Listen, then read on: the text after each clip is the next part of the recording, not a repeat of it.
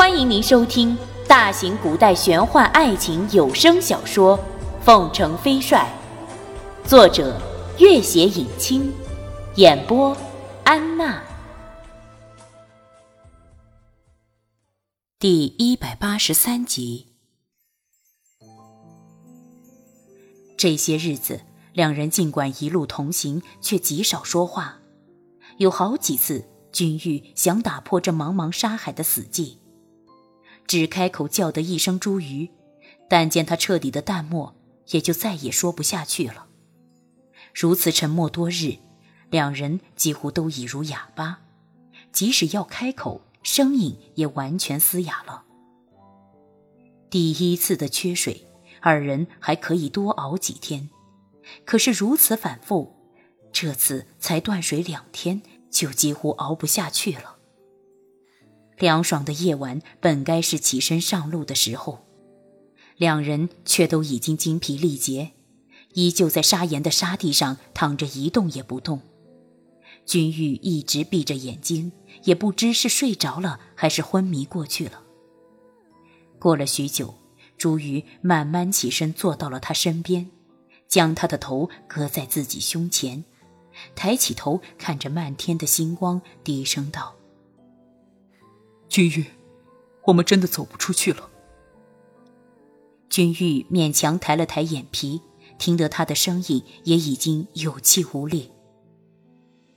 君玉，我有很多话要跟你说。啊，君玉，去年除夕晚上，我潜伏到西宁府看你，却看到了拓桑。我就是在除夕的前一天和他成亲了。君玉暗淡的目光中有了一丝深切的悲伤。我们约好，战争结束后会去一个很好的地方。可是现在，我连他最后一面都见不到了。全身的水都已经蒸发。早已连眼泪都流不出来了，朱瑜低了头，抚抚他渗出血迹又结巴干枯的嘴唇，柔声道：“你别说话了。”君玉点点头，忽然又低声道：“朱瑜，你对我这样好，我却无以为报，我真是对不起你。”君玉，你从来没有对不起我。朱瑜沉默了一阵，又缓缓道：“就在去年除夕的前几天，我的父亲死了，我把朱刚也送走了。我想，这个世界上，我就只有你一个人了。于是啊，我悄悄的来找你。可是……”我看到你和拓桑在一起，我当时完全绝望了。我立誓这一辈子再也不会和你相见了。我非常的恨你，恨得入骨。可是，越是恨，就越是每一天都想见到你。你并不知道我的情况，又是我一厢情愿。可是，我还是忍不住恨你。你说。我是不是不可理喻？朱玉，你没有恨我，你永远也不会恨我。君玉还想再说些什么，朱瑜又轻轻抚了抚他干裂的嘴唇，摇摇头，示意他别再说话。除夕之夜后，我就彻底死心了。我不甘做一辈子真木天儿的臣子，我想寻找另外一条出路。于是，我更加不择手段的征战和扩张。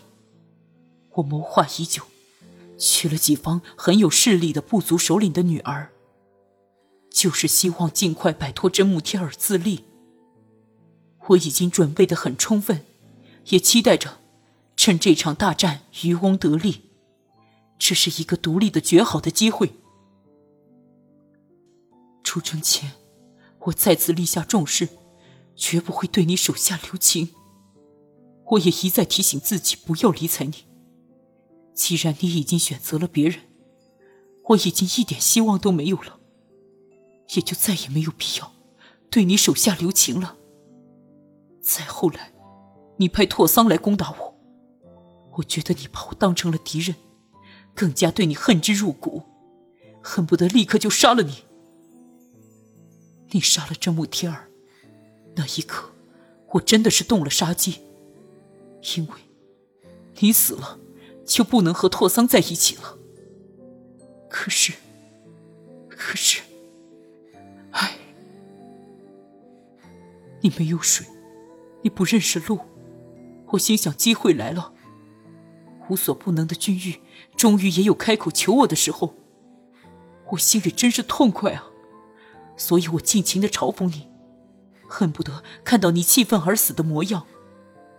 我说了那些话后，痛快的上路了。可是，我走了不远就停了下来，我等着你追上来。我以为。你即使不为了自己，为了拓桑也会追上来的。可是，你没有。我杀了马泄愤，沿途悄悄绕到你身后。最初，我以为我们能够走出这片沙漠。最初，我一直告诉自己，不要让你发现，不要和你说话，不要理你，因为，一旦走出沙漠，我们又是各奔天涯。再见无期。你倒下后，我再也忍不住了。此后，我们一同上路，我又怕走出这片沙漠，我们还是立刻就会分别。我又决定不再理睬你了。我虽然没有理你，可是想到你一直在我身边，我心里就很开心，就连饥渴也变得并不是那么完全不可忍受。我早就不敢有其他什么奢望了，我只是想见到你，能够常常见到你，我就很满足了。如今，我们再也走不出去了，我好后悔啊！为什么当时要硬起心肠不理你？如果不是这样，我们这些日子会过得很快乐的。我还有许多许多话想对你说。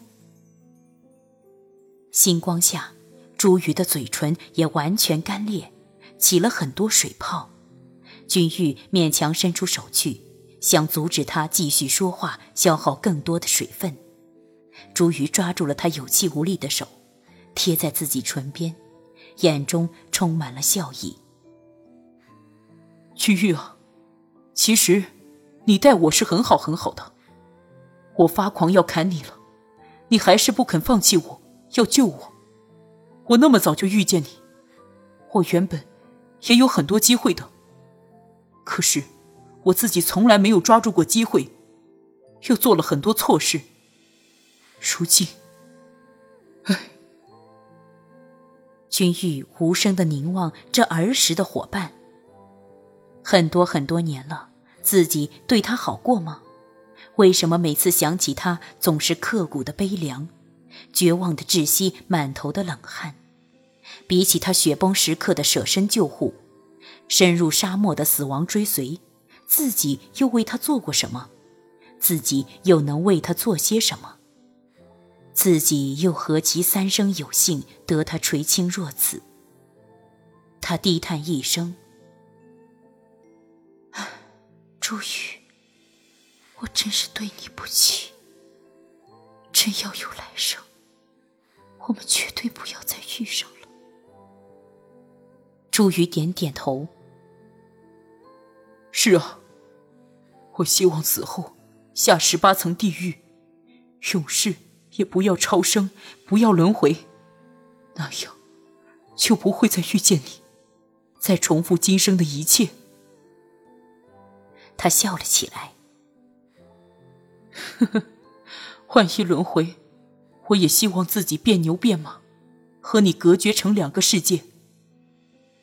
再万一要是变成了人，也和你是天涯海角的陌生人，纵使擦身而过，也永远不相识不回头不交集。